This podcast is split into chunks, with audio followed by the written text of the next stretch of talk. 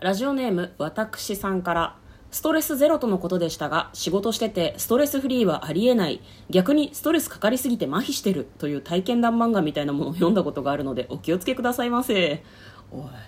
あと会社のストレスチェックってあんまり高く出ないような気がしてます毎回結果を見てこんなもんじゃないだろうって思ってますという感想のお便りをいただいておりますはいこんばんは嫁ですうんこですトレーラードライビング番外編はい始まりましたトレーラードライビング番外編この番組は映画の予告編を見た嫁と婿の夫婦が内容を妄想して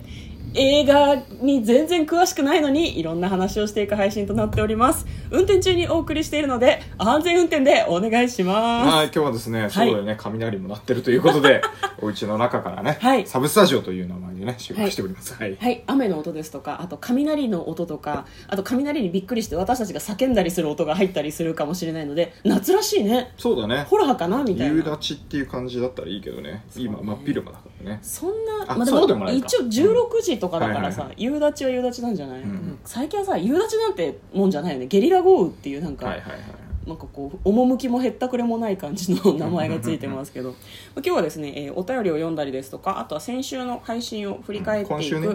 うん、 もうあーうんあーうんそれはねもう今週っていうので統一しようっていうふうに以前決めたんですけど、7月の5日から、えー7月の11日それが今週ですよねあそうですねそうはい今週分の振り返りをしていきたいなというふうに思っております冒頭私さんからのストレスチェックのうんうん感想のお便りでしたけど、はい向こうはねストレスチェック結果良かったんだよえね二人とも良かったんじゃない私も良かったそうそうそうストレス逆に逆におかしいっていうそうそうそうそう、うんそういうコメントでしたね確かにね、うんストレスないわけじゃないんだけどそうそうそうあのまあ今の職場がそんなに辛くないなって思ってると、うんまあストレス値やっぱ下がるよねっていう話でしたあねあいやなんかでもそのストレスがかかってるっていうことがバレると面倒くさいから、うんいい風に答えようと思って A がつくみたいな人も中にはいるらしいので,、なるほどねで A ついた人に逆にこうなんかなんだろうなこう聴取される、うんどうなの本当に A なのっていう具合悪いんじゃないのっていう風ななんかこう確認が入ったりすることもあるらしいよ A ってありえないから、その話を私さんされてるんじゃないかなって嫁は思いますけど、まあすっかり向こうは過食気味なのでおそらくストレスかかってるんだとは思うんですけどね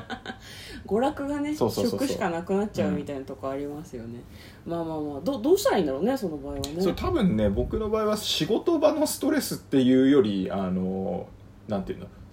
プライベートのストレス発散をしてないっていうあか嫁に対するいや嫁に対するじゃなくて、うん前はあのプライベートをもう仕事と完全に分けて、うん100%プライベートの時はめっちゃ楽しんで外出かけたりとか、うんうんうんそういうストレス発散をしてたけど、うんまあまあコロナもあってそうねあんま外で出しかづいらいから、ね、外出しづらいし、そもそもなんか運動する習慣とかがなくなっちゃったんで、うんまあ、普通にストレス発散する場所がないっていうことうんなうんだとん思うんだよね、うんうんそれによるストレスね、なるほどねウエイトが増えてるのはそのせいかもしれないって話そうでですすねねはいそうなんか私さんにも多分ご心配をおかけしてるとそうなん思いますので よすいません、はい、でも私はもうありがとうございます分かる分かるっていうような感じのね、うん内容ではありましたけどお便りありがとうございありがまとうすございますはい、え2通目のお便りラジオネーム幽体離脱さんから「乃木脚本キャラが好きめっちゃ分かります」っていうのをコーヒあーー微嬉しい糖ですとねともにいただいております、ありがとうございますありがとうご ざいますねファンなんだってファン乃木脚本ああ、うんじゃああのね乃木さんの脚本のキャラクターは本当にみんな愛してると思そうなんだよねなんかこう、考え方が多少偏ってたりする人もいるんだけど、なんか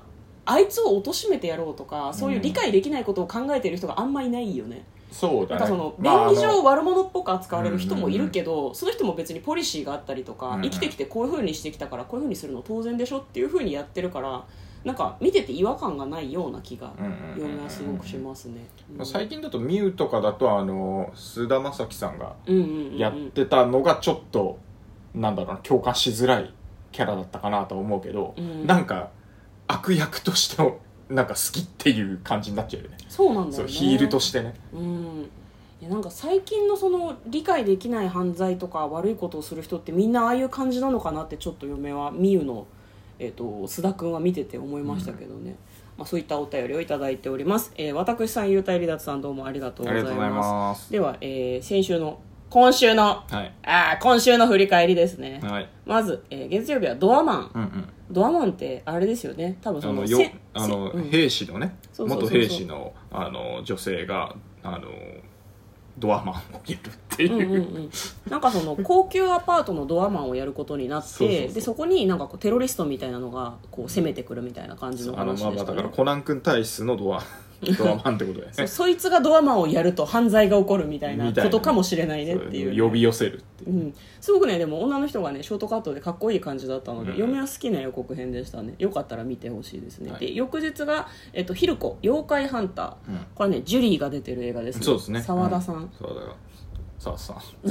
ごめん名字で言っちゃうとなんか知人みたいになっちゃう沢あ田なんだっけ健二さん沢田研二さんですはね、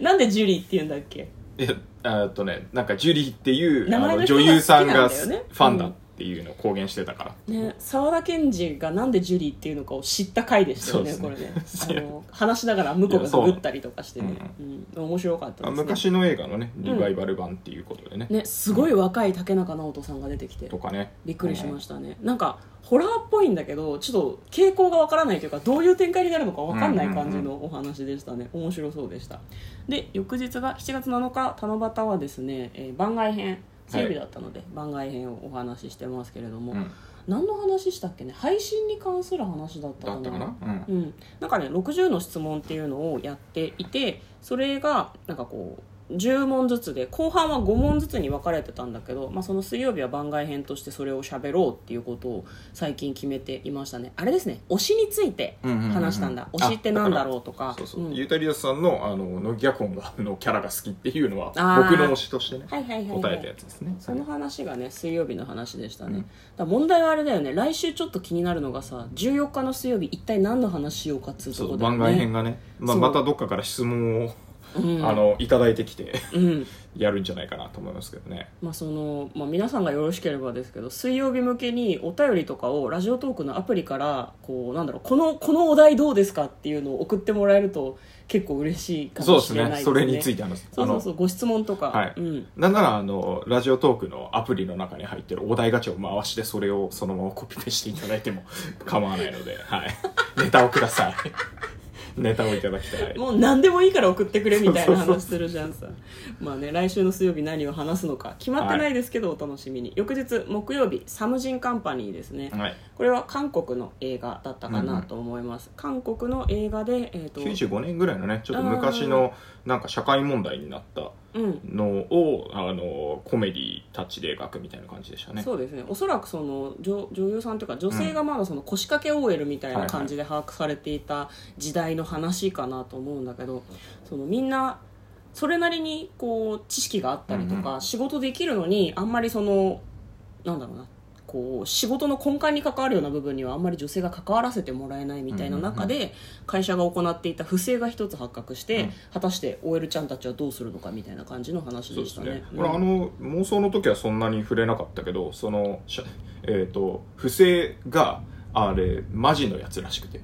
あ実はなの本当に起こっあの不正は本当に起こった実話らしいであすそうなんだどうどうやら、えーうんそれを脚色してじゃあ映画にしましたっていう感じなんだね、らしいですねあ実はベースなんだね、それを踏まえてみるとまたちょっとなんか予告編の印象も違うかもしれないですね予告編はそんなのみじんも感じさせないぐらいなんかエンターテインメントなんだろうなっていううん、コメ感デじィだーったけど感ねがありましたよね、でもなんか問題定義みたいな感じもちょっとあったので、予告良かったので面白かったので見てほしいなと思いそうま、ですすねはい、で翌日7月9日が番外編としてネタバレありで映画「ラン」の感想をお話ししておりますそうだネタバレあるって書いてないからちょっと気をつけないとね ねまあ聞いてる中で何回もネタバレありでって言ってるん言っでてる言ってる、まあ、そのランに関しては妄想もして、まあ、その後実際見に行きましたっていう感じだったんですけど、なんかその車椅子に乗っている障害のある女の子がお母さんと2人で住んでるんだけど、うんまあ、そのなんだろう大学に合格したら家を出たいけどなんかあれ出られないみたいな感じの話でしたよね。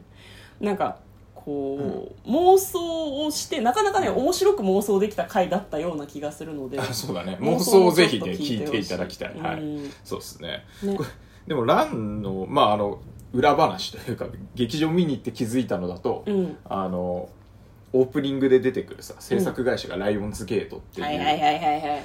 会社だったから、うんライオンズゲートってねあの、うん新日本プロレスの若手がオンリーでやるあの大会があって、うんそこがライオンズゲートっていう名前だったから、うんもう見た瞬間ちょっとあライオンズゲートマジかと思ってクスクス劇場でちょっと笑っちゃってそうなんだよなんか夢は分かったけどなんか劇場でさ配給会社がドーンって出た瞬間に横に座ってるやつがクスクスクスクスって笑い始めるからもうやめろやめろそれじゃねえよと思ってすごい顔で睨まれたからね、なんかその大会じゃねえんだ気配よを感じていや分かるけどねライオンズゲートといえば新日本プロレスのファンの中ではそれだとは思うんだけど、そうまあこれ全然関係ない話です まあ隣のあの嫁にしかあのわからないぐらいのぐらいの感じだった感かじらだったけ大ど丈夫だったと思うけど、まあ、そのラン自体もね結構面白かったし、ホラーとかスリラーがそんなに得意じゃない人も、うんまあ見れるんじゃないか見れなるねと思いました、これは嫁はびっくりした箇所1箇所しかなかったから、はい普通に見られるかなと思いますで昨日が映画「プロミシング・ヤング・ウーマンは」いの妄想をしました、なかなかね内容が多分そのコメディというかエンタメに寄せてはいるんだと思うけど重女そうだ性よね目線だそとちょっと重い内容かなとは思いますね、その女の人が男の人をはめてうんなんかゆするみたいなのって結構リスクが高いと思うんだよね、まああの予告の方法を取ってるとそうねだね、